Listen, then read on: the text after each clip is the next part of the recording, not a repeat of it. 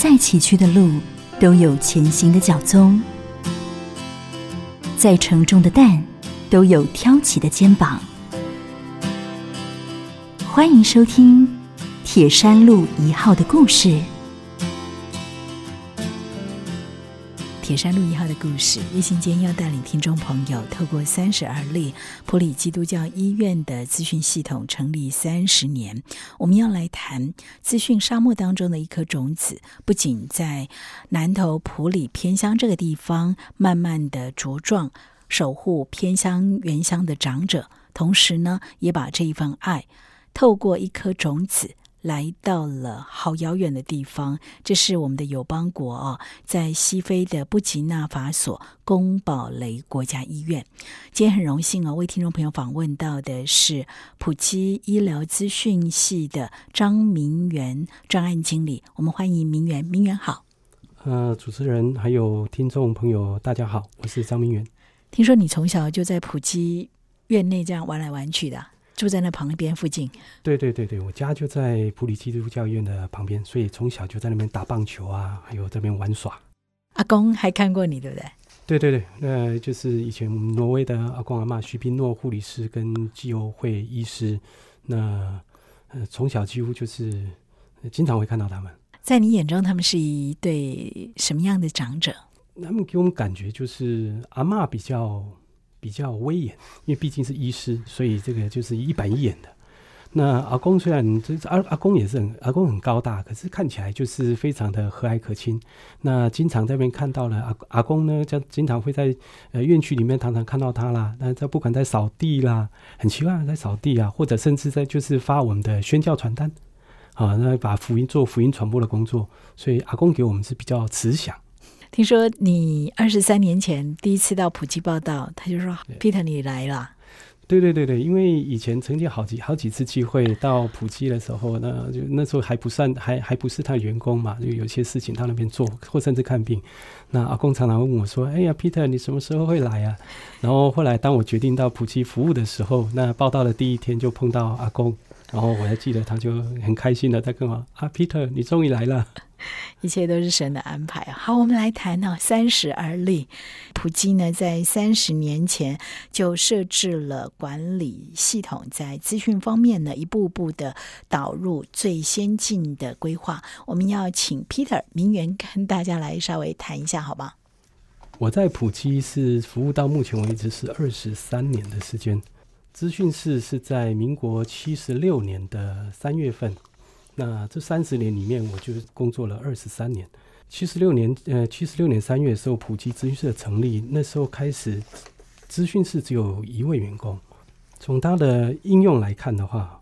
那我们早期的早期的资讯系统，它是只是做行政管理啊。那一直到慢慢后来，除了行政管理之外，那慢慢把医师的临床的医嘱也加进去了。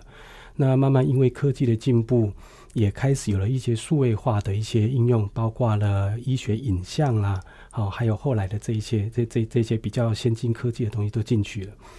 那这是从应用的范围来看。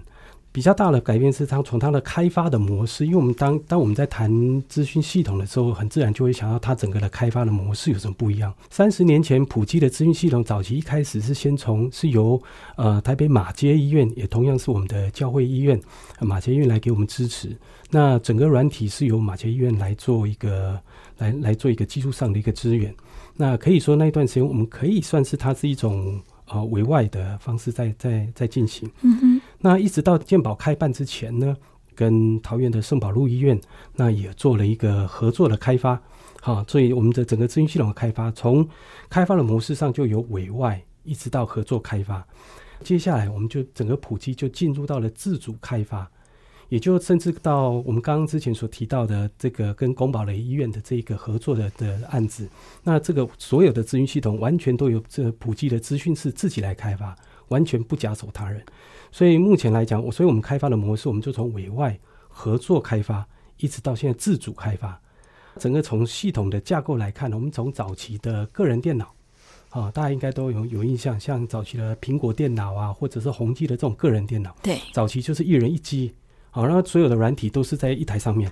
然后一直到我们后来就是比较大型的封闭式的封闭式的主机。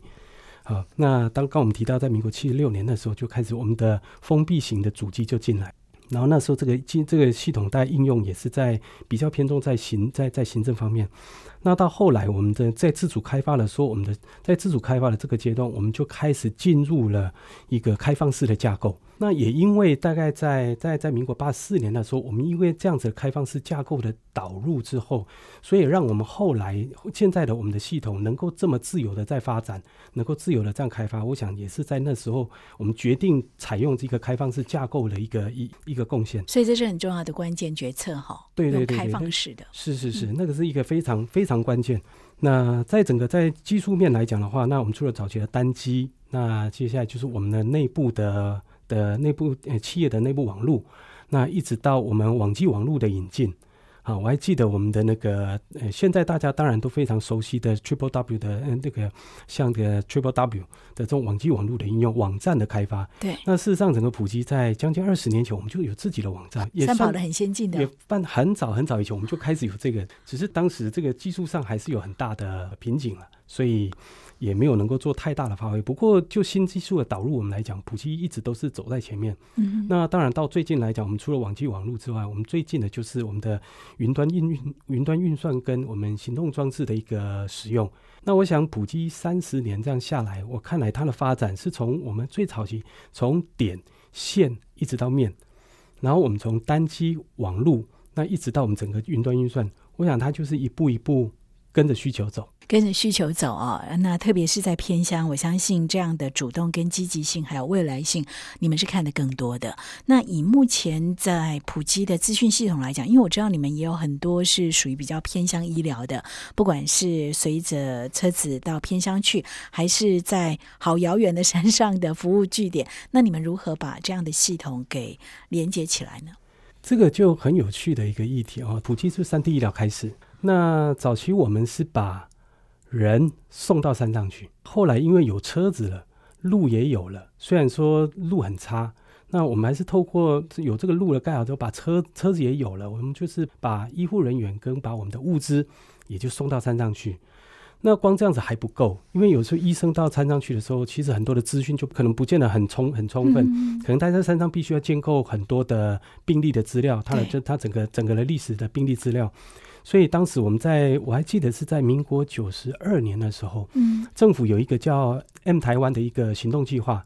那我们在那个时候就结合了中华电信的 M 台湾计划，透过中华电信它所建构了这一些的无线网络，那也结合了我们的三 D 医疗队，不仅是把物资送上去，我们也把资讯送上去。山上的医疗站，他就可以看到。在我们整间里面所能看到的，完全包括了医学影像，他都完全可以看得到。哇！所以在民国九十年的时候，我们就已经把这一个，就是配合这个计划，我们就把整个整个 IDS 的计划，我们就把整个资讯给行动化。所以这个行动医疗你们做的很早。我们常讲，在需要的地方看到我们的责任了。因为其实南投县，尤其是偏远，因为南投县偏远地区，像仁爱乡啊，这一些就是人口虽然不多，可是它分布非常的广。嗯，那那我们就是除了人，除了靠我们的行动车之外，其实最主要的还是要资讯化，这行动化还是一定要做。嗯，啊，那才有办法能够很完整的支持我们医师的诊疗的作业。对，所以为爱多走一里路啊，不是喊喊口号而已，而是要行动执行力跟着上。在资讯里面，你们也算是呃优于其他的医院跑得非常前端，更不要说是跨国的服务。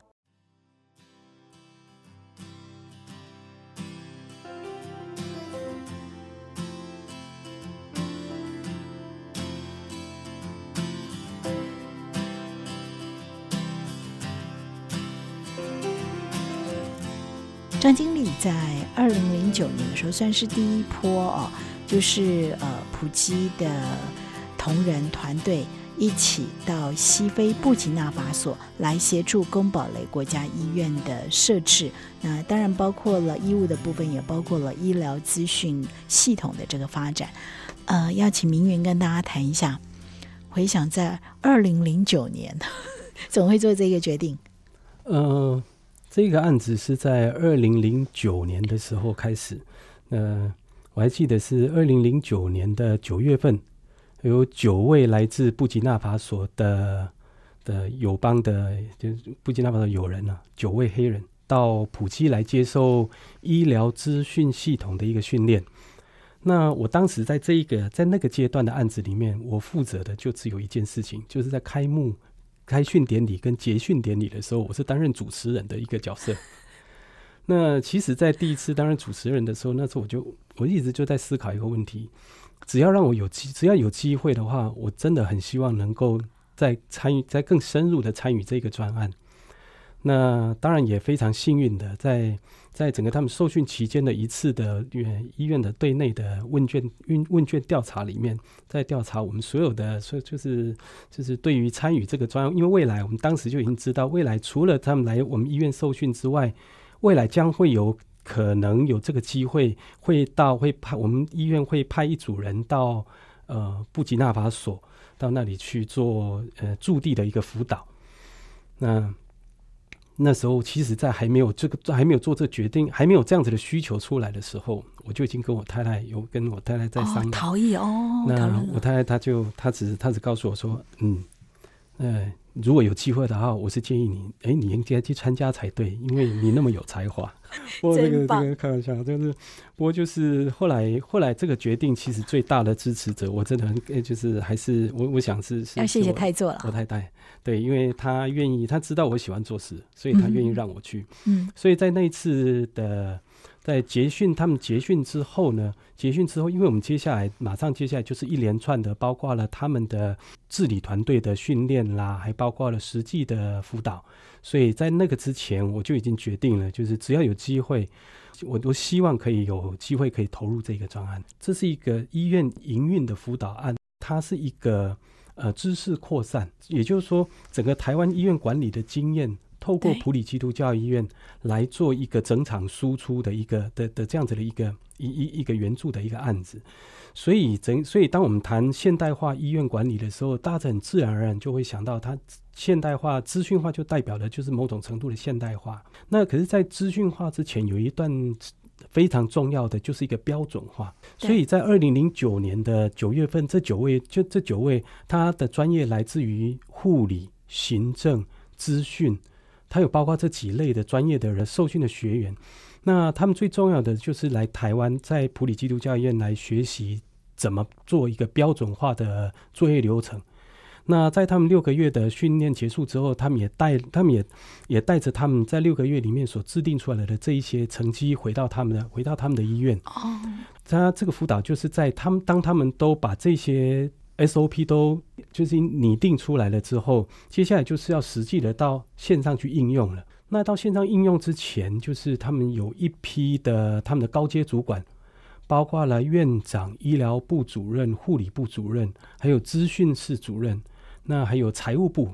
也就是说，一般我们医院管理的高阶的的那个一级主管，那也到台湾来，实际的在台湾学习如何的来经营跟呃管理一家医院。他们来的这个过程当中，大概就是我们有一个团队就已经开始在陪伴。啊，那就在台湾的话，就是我就带着我们的整个团队，就跟着这五五位的他们的高阶主管，那包括他整个参与他整个的学习的一个一一一个课程。那在两个月之后呢，我们就一样同样的一组人马。我们就跟着他们，就是就就飞到非洲去，那就开始了我们后面的整个驻地辅导的一个一一个工作。哇，好漫长的一条道路啊，充满了爱。听说从台湾飞到布吉纳法索要好久的时间，对不对？对啊，要经过他在我们最高我经验最长的大概在三十二还三十四个钟头，的包含转机了。好远哦，对对对，而且那地方温度超高啊。对，在那个地方，我们的我的经验温度是五十度啦。那其实不止，其实应该是不止五十度。可是因为我们带过去的温度计是台湾的温度计，台湾的温度计最最高到五十度而已。破表，好可怕！对，怎么熬过来？听说很多人水土不服哈。一刚开始，嗯，对，所以是平常运动非常重要，所以要要跟各位听众朋友要要强烈的建议，你平常就要好就要做就要做好身体的保养。好，所以我们到那边是，我个人是非常能够适应那里的高温的。好，来认识一下这个宫保雷国家医院呢，在布吉纳法索这个地方。我想这是他们呃非常重要的一家医院了哈。所以在这个医院，呃，透过普基的协助辅导，而且在地的支援，所以才能够成就。那这家医院对普基对呃这个布吉纳法索的民众来讲，应该是意义非凡的。在你心中，应该也呃相当有意义的一项事工。对，我就记得当初我要过去的，我要过去参与这个专案的时候，我还记得我们的副院长他还曾经有做了一个量测，非常有有有趣的一个量测，就是我们从 Google 地图上面去定，嗯，因为普及早期它就是国外的宣教士啊，就是来自我们挪威亚共和嘛，包括了世界展望会很多的国外的的宣教团的那个教会团体，都对我们都有一些帮助。那我们如果从普里的这一普里基督教医院的位置，然后我们把它拉到那个呃挪威啊，那它的距离跟我们从普里拉到宫保雷医院的基地这两个距离来比较起来，呃，我们到宫保雷医院的距离还比去挪威少了五十公里。啊，一万多公里的距离，我们只少了五十公里，所以对我们来讲，它就是一种回馈。它很大的一个意义就是，我们六十年前普及是接我们普及，甚至说台湾很多的医疗机构，所以台湾整个都是接受外外来的援助。现在我们长大了，我我讲的是是资讯了哈，三十年哈，就是快三十年，就是说我们长大了，我们有这个机会可以去回馈。所以对我个人而言，我就觉得我我是蛮感恩有这机会，但是我们可以去回馈。这家医院也是在布吉纳法索，也是第一家，它是拥有医院管理资讯系统的一个一家医院，所以意义非凡哦。那里头一定有很多感人的事情。明远跟大家来谈一下，你第一次到布吉纳法索的感受，还有在那里你接触的一些让你感动的事物，好不好？我想第一次踏上布吉纳法索的土地的时候，其实不太容易形容，哎。通常我们形容机场，当然就是叫航站或者是航站大楼。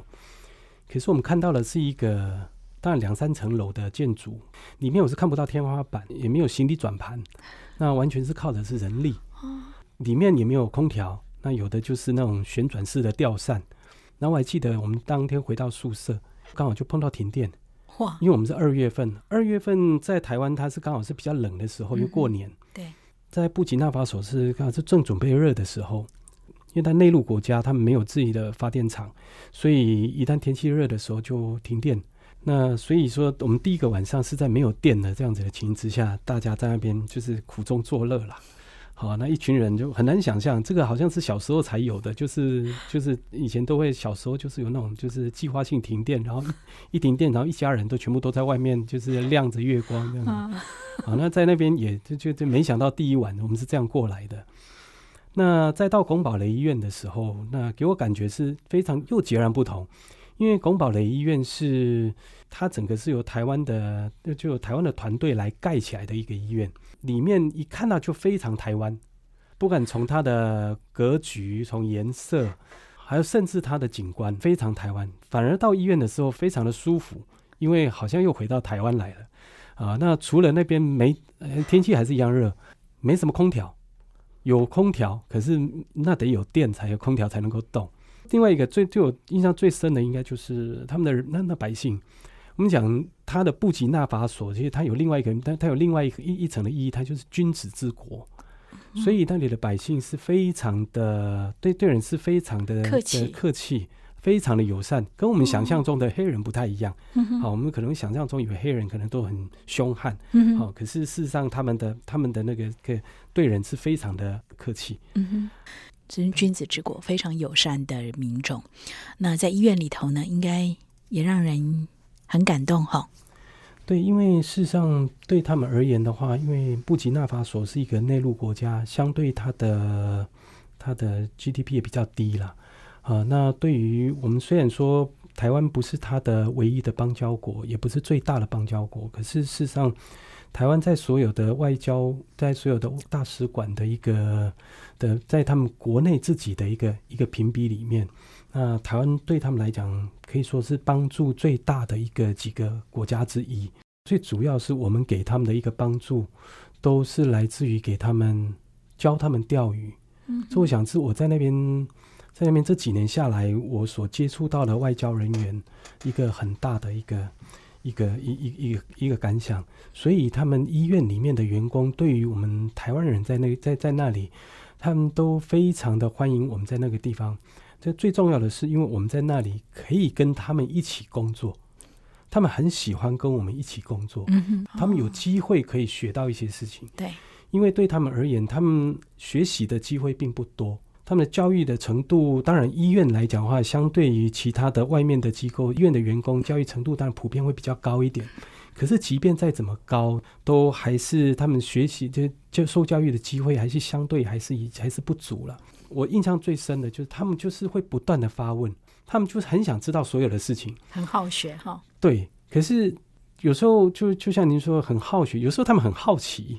也就是说，对于一个甚甚至会甚至有些时候会问到真的就是原理的问题。哦，那当然有些东西也我们也没有办法再再解释的太太说明的太更细。不过我想说的，就是他们对于学习，他们是非常的渴望的。嗯哼哼，好、那所以在那里，我想我非也非常开心，就是能够给他很多东西。嗯这也是我在那边生活，自己在那边生活是很单调的，好、因为每天除了上班之外，下班就是回去。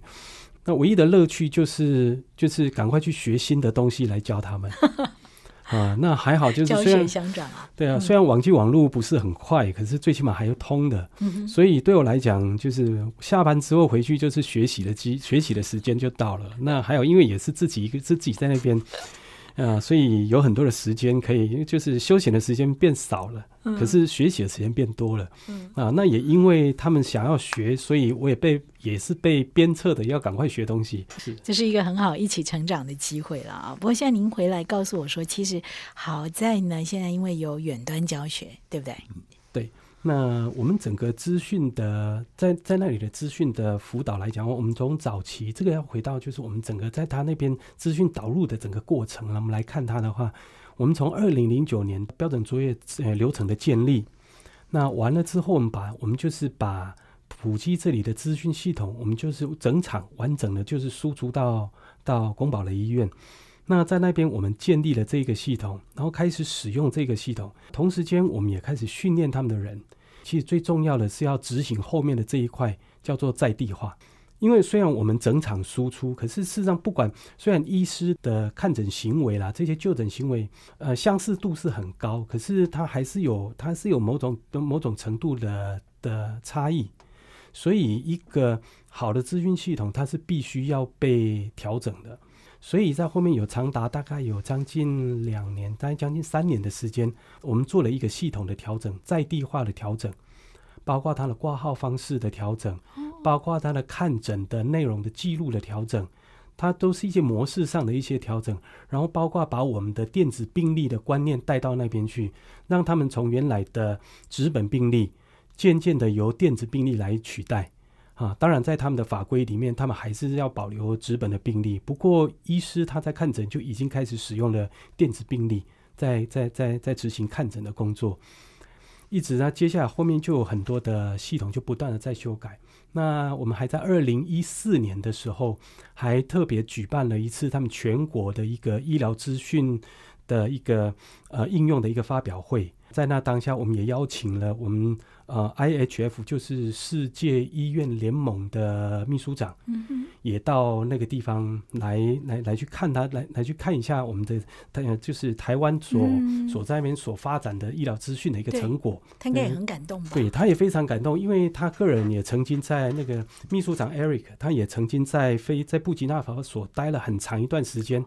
那他们法国也也在一个法国所资助的一家医院也待了很很久。当初在大家并不看好他整个资讯化的过的过程当中，他在二零一四年的时候看到了我们所做的一个成果，那他也非常的一个讶异啊。那他除了讶异我们能够这样子长期陪伴之外，他更讶异的是他所认识的布吉纳法索的这些友人，他们他们居然真的有办法把这个系统变成他们自己的，而且有办法用这一套系统。啊，所以他那在那一次的发表会里面啊，他是咱们非常的讶异，也非常的感谢我们台湾政府在这一段所做的。一直到二零一六年的时候，那时候其实在我们在看，就是说，事实上我们整个的辅导工作，从我们的长期陪伴，然后把他们的能力的养成，接下来进到下一个阶段，就是必须让他们有独立发展的机会。因为这个就其实我们就是在把普及的经验，在很短几年的时间，我们是花了三十年的时间，在他们的话就花了两三年的时间，我们要去做这件事情，就是他们要开始自主。所以在去年开始，我们就把资讯这一块的辅导，我们就调整为远端维护。那也就是说，我们。我们透过我们平常时间，当初当我离开离开之前，我们就已经在他们的系统里面就已经建置了很多的一个一个侦测的侦测的一个机制在那里，所以它的系统的运作状况，事实上是每个小时都会跟我回报的。哦，好，所以一旦有问题的时候，我就可以很快的可以跟他们的资讯人员来共同来解决这一个这这这个这这个故障的状况。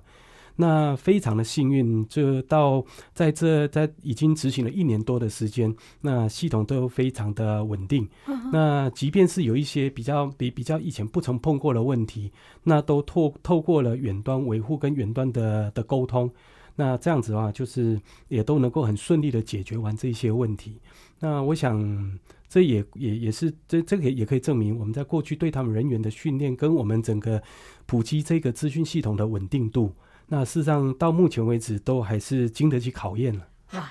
金佳是 经得起考验的哦。那更重要的是满满的爱了。我觉得最困难就是那个陪伴了哦。所以节目也接近尾声哦，要不要跟大家谈一下你这一路陪伴的心得？我想是很多的感动跟感谢了。感动的是自己有这个机会。在当在那个地方，为什么称它是资讯沙漠中的一颗种子哦？对，这其实因为这个国家也在撒哈拉沙漠下下缘呐。哦，我们到这个国家之前，它的这个医疗资讯事实上是是也不怎么发达，可以说是没有。啊，那我们有我有这个有幸啊，普西有幸可以成为成为一个整场输出，在这一个非洲的友邦国家，是第一个把资讯系统带到那里去的一个团队。那我也很有幸可以成为这个团队的一份子，当然也感谢，因为其实布吉纳法索跟我们台湾是有时差的，它有八个小时的时差，也是非常感谢我们那个普及资讯室的的每一位弟兄姐妹了，他们常常必须是在晚上时间，因为晚上的时间就是我的我们那边的白天时间，对，所以我们也常常在白我们的我们的晚上的时，就是我们白天的时候，然后呃 call 他们出来协助处理一些事情。因为这个就是我们的团队合作啊，那个这个系统的转移绝对不是只有驻地辅导团的一一一个人的的的成绩，那是来自于整个我们普及的资讯团队，还有包括了我们其他的这些作业单位的一个一个协助，所以也是非常感谢这一感谢我们的所有的所有的弟兄。那当然，我个人来讲，但我最感谢的还是这个好像是有点像得奖感言啊。不过我真的很感谢的是我的太太，嗯好我的家人。哦，那我两个小孩，那我还记得我出去的时候，他们好像还是高中。嗯，那当我回来的时候，都已经研究所毕业了。我太太在在我离开呃，就台湾的这那这这段时间呢，必须独自一个人，然后就有时候要这就是陪还要陪着我老爸，也是非常辛苦。哦，所以有人讲说，哎，明媛你很辛苦，我说没有没有没有，我太太更辛苦了。好，那最不容易的其实是他们在台湾不过，就像你一定的标题一样了啊，资讯沙漠中的一颗种子，因为大家的爱，因为大家的付出，包括你，还有你团队，还有家人，还有最棒、最爱你的太太哦，呃，种下这一颗爱的种子。那不仅透过我们今天空中的频道，让大家感受到那个。非常温暖的感动哦，那更重要的是，这一颗充满生命力的种子，在撒哈拉沙漠这个地方开始茁壮发芽。我相信会对整个西非地区哦造成很大的改变跟祝福。谢谢。在弱势有需要的人身上实现爱，是上帝给行善者的恩典。普里基督教医院和你一起。把爱传递下去。零四九二九一二一五一。